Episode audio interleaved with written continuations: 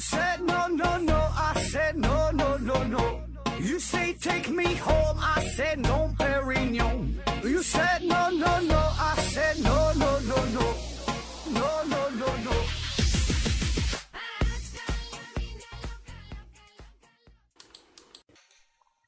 批评探索，不计后果。欢迎您收听《思考盒子》，本节目由喜马拉雅平台独家播出。那些问候大伙儿一声节日快乐啊！马上呢要迎来十一长假，哎，大伙儿呢可以好好的放松一下，尽情的 happy 一下。呃，然后还有个事儿麻烦大家伙儿啊，我又参加了一个活动啊，还是得投票啊。这个是呃喜马拉雅还是喜马拉雅上边的叫“百年历程不忘初心”全民红色经典诵读活动，我整了一个诗朗诵啊。没事儿，你帮我投投票啊！具体的投票方式呢？嗯，还没开始，是明天开始投票啊！可以先加我的微信，我的微信号是思考合适的全全全拼哈，思思考考和和知知，注意这个平翘舌发音。那加到我之后呢，可以关注一下我近期的呃微信的朋友圈的状态。哎，我会发一个二维码，大伙儿呢帮我整一下啊！我多多多整两票，这个天天可以投，一天一票啊！好了哈，开始回答听友的问题。思考盖子提问说：“何总好，偶然的机会啊，看到了一个照片，呃，是全副武装的登山家和没有特殊装备的当地人的合影，觉得有点莫名，有点莫名的感觉啊，说不出来是觉得滑稽啊，还是别的感觉？呃，请谈谈您是如何看待这类事情的？啊，说这个登山运动员穿的这个全副武装的去爬山，然后人家这个当地人呢是。”没有什么特殊装备，对吧？人就生活在这儿，看起来有点儿有点儿违和哈，看起来有点滑稽搞笑。那我觉得这事儿吧，它也挺正常的啊，因为啥呢？毕竟人家是世世代代、祖祖辈辈都是生活在这个地方，而我们外来人员，对吧？你登山运动员，虽然你体能很好，但是来说呢，你还是很难适应当地的这种特殊的环境，一整海拔两三千米、三四千米，对吧？你也不在这地方生活。就好比咱去西藏旅个游，你这还不算太高呢。哎，那很多人到这地方都受不了，他都不舒服，对吧？就就得吸着氧，而人家当地的人人家就在这生活了吧，也也没没没觉得啥。所以呢，这事儿我倒觉得挺正常的，就是一个人适应一个环境啊。嗯，你看咱第一次人类第一次登珠穆朗玛峰这事儿啊，这咱以前聊过。呃，第一次登上珠峰，这是新西兰的探险家埃德蒙·希拉里。哎，他呢是和呃当地的向导呃叫呃丹增诺尔盖，哎是在他的帮助下，他呢这个这个呃希这个希拉里他呢才是登顶珠峰成功啊。所以这两个人是呃首次哈从珠峰的南坡登顶，第一次站在了世界之巅啊。那如果没有这个丹增诺尔盖作为向导的话，我估计啊，呃，他自己本人是很难完成这个创举，呃，我感觉起码可能得再得推后个几年十几年吧。而咱说这个丹增诺尔盖，他就是，呃，生活在这个喜马喜马拉雅山啊，生活在这地方，他叫夏尔巴人，哎，人世世代代就是在喜马拉雅山在这地方附近生活了啊。当然，也许人家可能以前就登顶过，这咱不知道哈，但是没有记载，就是有记载的，那就是这这位。呃，埃德蒙·希拉里，哎，他是登顶啊，所以这个事儿就是说，你人家就是对这个环境非常熟悉啊，非常适应啊。当然，关于登珠峰这事儿，这里边挺有意思啊，咱随便再再扯两句啊。就是有一个很有争议的地方，当时呢，登顶珠峰之后，不得有证据啊，对吧？你说你登了，你怎么登了？不得有照片？拿出这个照片，照片上呢只有丹增诺尔盖，而没有这个探险家的埃德蒙·希拉里。所以呢，大伙儿就说。你到底登没登上去啊？你是不是人家这个，呃，丹增诺尔盖登上去的，对吧？你你没上去吧？啊，怎么说的都有啊，说他的欺世盗名啥的啊。呃，其实这二位啊，他人关系非常非常好，呃，他们呢也不愿意去争论说到底谁是第一谁是第二这个问题。那之所以之所以这个埃德蒙他没有照片留下，是因为这丹增诺尔盖他不会使用使用照相机。呃，你想想，他当地的，呃，生生活在当地，他也没没没见过什么照相机这东西，他不会用，所以这事儿呢也可以理解。所以呢，这个埃德蒙就给个给丹增诺尔盖呃照了一张照片啊，就这么回事儿啊。那么这其中呢，还有一个挺感人的地方，就是说在两个人马上就要登顶的时候，可能就差个两三米，哎，马上就要登顶的时候，本来呢是这个埃德蒙啊是走在前边儿，哎，他呢可以有机会作为登顶珠峰的第一人，但是呢他停下了脚步，哎，他让这个丹增诺尔盖他说，哎，你上去吧，你先走，哎，你第一个上去，因为啥呢？这个地方啊，毕竟是你们夏尔巴人。在这地方生存，你们世世代代这是你们的地方，而我呢是一个外来者，我是一个登山者，啊，所以呢理应你们你由你呃第一个登顶珠峰啊，你才是这个真正的主人啊，啊，当然这个事儿真假咱也不知道，对吧？这是两个人之间的事儿，到底谁先上去怎么回事咱也不知道了啊，只是说这个就留下了一段佳话，哎，就两个人这种这种关系，对吧？对于自然的这探索，这种征服，然后两个人之间这种朋友这种深挚的。这种这种友情吧，啊，扯有点远了啊。下一个问题，欢乐不倒翁提问说，请主播介绍各种泳姿啊，蛙泳、蝶泳、自由泳、仰泳是如何发展而来的？这问题叫你们问的哈，真以为我啥都明白哈？我先给你百度的呀，我给你念一下，就关于游泳知识这事儿啊，这个这奥运会这不刚刚结束嘛？那游泳呢也是咱的重头戏，对吧？一个大项。因为啥呢？哎，这游泳里边说叫游泳，但是呢，细分起来有各种泳姿啊，蛙泳啊、仰泳啊、呃蝶泳啊，对吧？自由泳啊，那不同不同泳姿里边细分有很多，所以呢会有很多的奖牌诞生，哎，是一个关注的大的一个项目。嗯，那咱现在通常咱说的泳姿就这几种，这是官方比赛的泳姿啊。当然你自己还可以用狗刨啥的哈，其他泳姿不规范的也有啊。那咱平时可能。蛙泳的应该是比较多一点儿，那有一些自由泳这些，咱所谓自由泳，咱就是瞎游哈。那四种都会的可能并不太多吧，起码说不那么标准啊。那说这四种泳姿是怎么产生的？咱分别聊一聊。呃，先说这蛙泳，蛙泳那顾名思义就是模仿青蛙的这个动作呗。啊，这个应该是非常非常古老的一种泳姿了。因为啥呢？这个相对来说比较容易学，很多人学的第一种泳姿就是蛙泳，对吧？这难度系数比较小，啊，扔水里了，两个腿一蹬，哎，你能飘起来，基本上就能往前走。那早在十八世纪中期，这个蛙泳啊，在欧洲呢，就这种泳姿就被确定下来，哎，成为了一个比赛的项目。但是说这个泳姿它有一个呃弱点啊，或者是相比其他的泳姿来说呢，就啥，它游的速度比较慢。所以呢，这个最开始并不被看好，啊，慢慢也是受到了一些排挤。那再到后期呢，国际泳联才把这个蛙泳这个泳姿呢规定为正式的比赛泳姿啊，有了这么一个项目，一直到现在啊。然后说仰泳哈，仰泳嘛就是仰泳嘛，面朝上仰着，在在在水里边游啊，面朝上。这个泳姿的好处啥呢？它呼吸比较方便，对吧？你面朝上啊，嘴一直是在外边，你不用频繁的抬头。躺那会儿游还挺挺舒服的啊，但缺点就是呢，你看不着前进的方向哈，游游可能就跑偏了哈，不知道游哪去了。那这个仰泳呢，还有一个特点，就是跟其他所有泳姿相比呢，这是唯一一个运动员在水中开始比赛的姿势。哎，你可以回忆一下，其他那些泳姿都是跳水之前叮一响，然后搁这个搁这个呃外边就是站台上啊跳进去啊，往里往里游。那仰泳不是仰泳，它直接在这水里边出发的，一蹬一下啊，然后出去啊，仰泳。还有一个呢是蝶泳啊，蝴蝶的蝶嘛，蝶泳。嗯，这个实际上是源于蛙泳啊，可以说是在蛙泳的基础之上发展而来的。嗯，在大约一九三七年到一九五二年这段时间，嗯，在慢慢的哈就成为了一个正式的一个一个比赛的项目。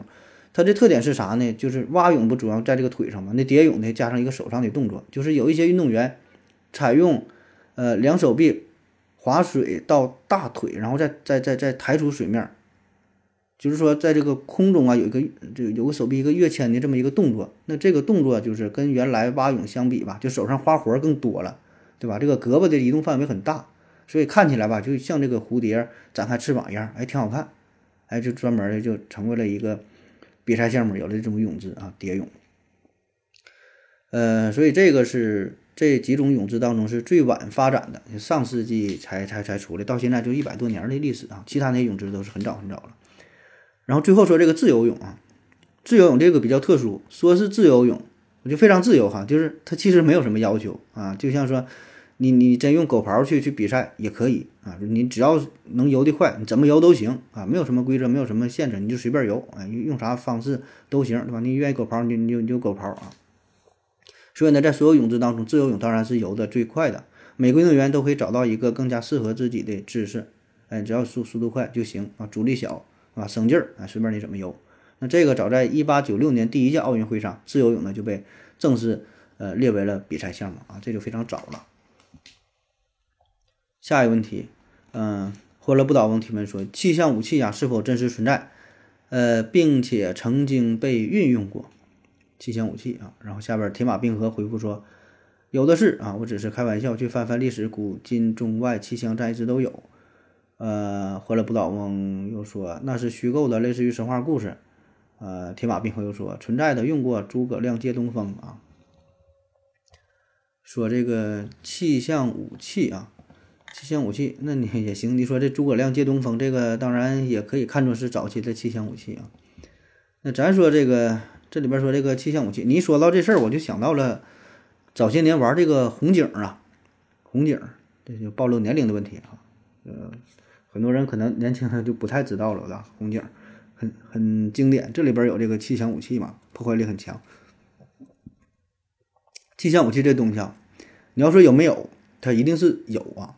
可是呢，这个概念吧就非常大啊，有有一些这气象武器可能不像你想象的那么厉害。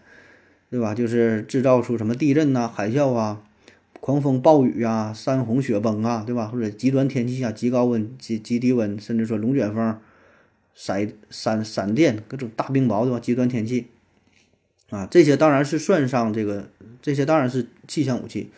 呃，但是说以我们现在能力吧，还很难去制造这个级别的。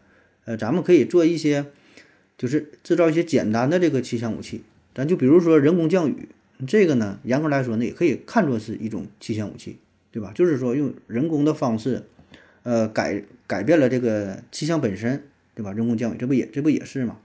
就好比说某个地方，呃，阴天了，快下雨了，甚至已经下雨了，你你你这个火上浇油，对吧？让它雨下的更大，然后呢，造成某某个城市，呃，洪涝灾害，然后交通瘫痪，发生城市的洪水，对吧？也可以看作是一种气象武器。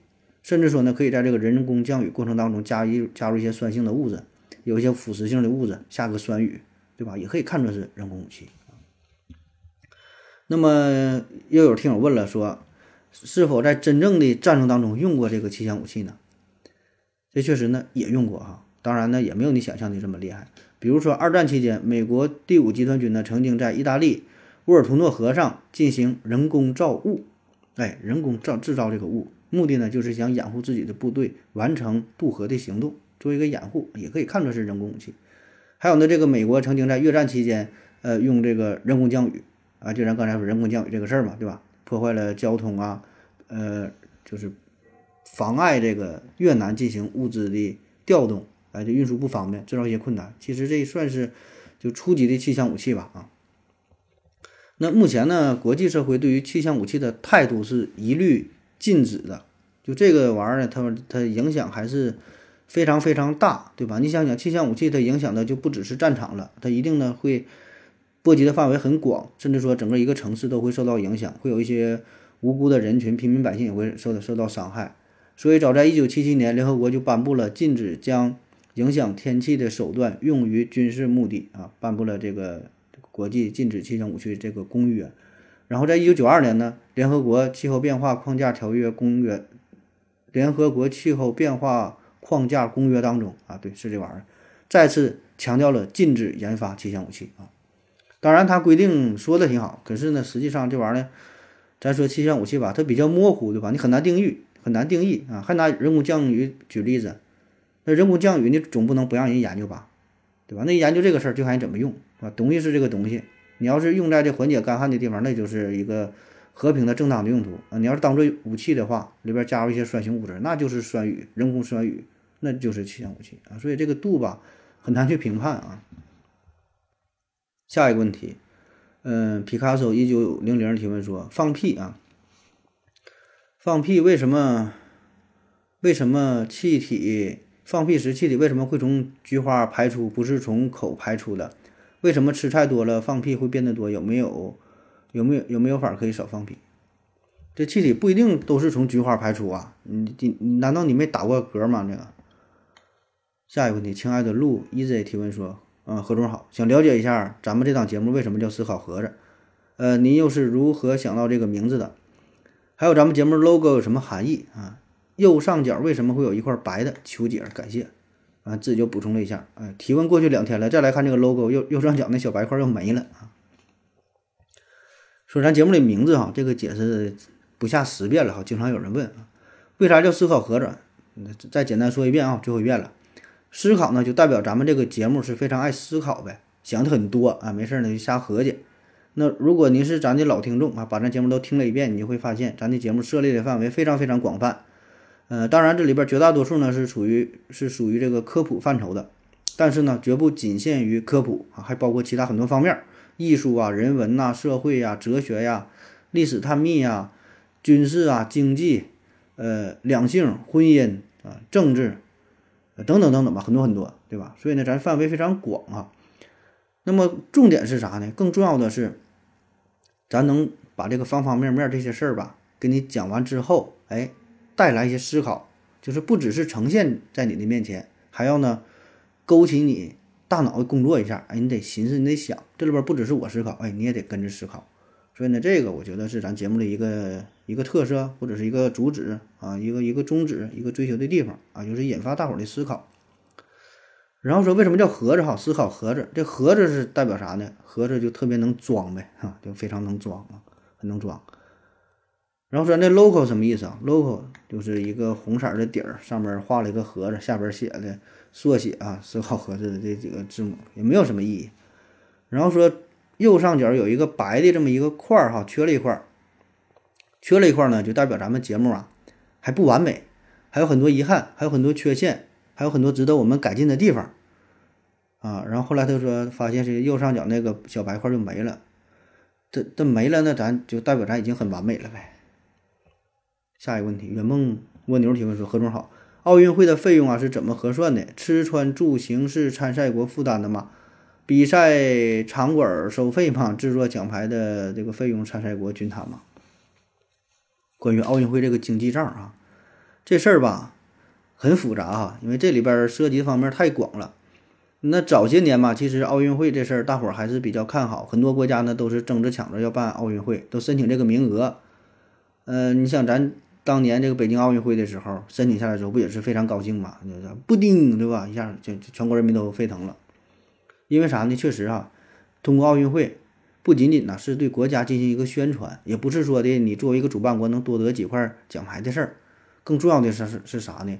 是对于整个国家的经济上，对吧？这个是一个收入，说白了挣钱啊。就是说，不只是说你体育这一块儿，整个对于国家一个呃，在国际地位上一个宣传呐，这个影响力呀，对吧？经济的收入啊，很多很多方面，包括说。最简单的旅游，对吧？别人来吃啊、住啊、玩啊，对吧？很多产业都可以被带动起来啊。当然，近些年来这个奥运会可能没有以前那么赚钱了哈，这个事儿也挺多的，对吧？甚至说还会赔钱。嗯，因为啥呢？你举办奥运会，你也得嗯前期有不少的投入啊，场馆的建设呀，等等一些准备工作，对吧？也也得花不少钱。特别是现在这疫情阶段，这日本这小日本这个算是。算是赔了哈，他这是整的，这这是整那个赔赔本的买卖啊。呃，然后你说奥运会这里边吃穿住行这个费用怎么算哈？这个费用呢，这当然是参赛国自己承担了，这个可不报销啊。就是说你来参加奥运会，也不只是奥运会吧，就国际上这些什么大型的赛事，世界杯呀等等等等吧，那谁去你就自己掏钱呗，对吧？你你愿意去你就拿钱你就去，这个保证是参赛国自己拿，这个也。这个主办国人家是这不不管报销啊，然后说这个奖牌制作的费用哈，奖牌制作的费用这是由主办国来承担的啊，你自己国家你做这个奖牌你发给大伙儿，这个你得自己自己当然自己掏钱了啊啊，当然这个钱里边说是自己掏钱，也不是说完全这个国家来掏钱啊，因为有很多呃赞助商，有很多人想想赞助这个事儿啊，咱说白了这个也是一个小事儿。打广告啊，给自己宣传的，很多赞助商也抢抢这个事儿，抢做这个生意。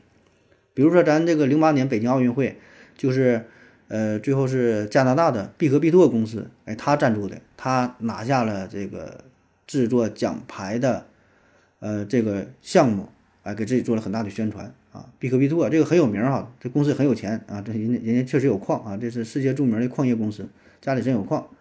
那必克必拓呢，是为北京二零零八年奥运会、残奥会分别赞助了一千枚金牌、一千枚银牌、一千枚铜牌啊，还有四万四万枚的纪念奖牌啊，人都给你赞助了。下一个问题啊，也最后一个问题了。南山微雨提问说：“呃，何总，中国人是从从来都用筷子吃饭嘛？我听说中国人也有用这个，也有吃自己也有自己吃肉的刀和叉啊，只是。”好像是古代吧，只是得上层社会才能用啊。那典型的西餐的刀叉是什么时候出现的？他们的出现，金他们在出现金属刀叉这些器具之前是怎么吃饭的啊？按理说筷子这种东西吧，这么简单又这么实用，西方人呢怎么就没有发明筷子啊？这个很不合理。呃，你看历史不同的文明都各自发明了车轮，哎，为什么西方人就没能发明更简单的筷子呢？假如最早的烹饪方式就是烧烤和烤肉，呃，那拿根树枝在火上捅来捅去啊，或者是很烫的夹很烫的物体啊，这一不小心就能发明出筷子啊！这筷子文化是东方人所独有的，这简直是不可理解。铁马冰河又回复说：“你用刀叉吃点大米饭或者片汤试试啊。”说这筷子发明的事儿啊，嗯，咱们用筷子的历史，呃，确实是非常非常久远啊。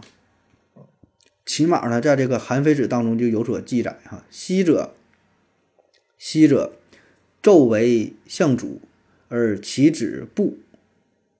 哎，你看这话啥意思啊？这很有名啊，这个叫相主之忧啊，就是当年呐，说这个纣王呢是使用了象牙做的筷子，叫纣为相主啊，纣啊，纣王用了象牙做的筷，就以前都叫主啊。呃，用了象牙筷子，然后齐子不，哎，齐子就很害怕。这齐子啊，这是一个人儿啊，他呢就觉得很害怕。齐子是纣王的叔父，他为啥觉得用一个象牙筷子有什么可害怕的呢？就是很担心这个事儿，因为啥呢？这得这是一套的配套设施得跟得上。就是你用了象牙的筷子，那你一般的破水杯、陶制的杯那就看不上了，保证得用好的，用犀牛角做的杯。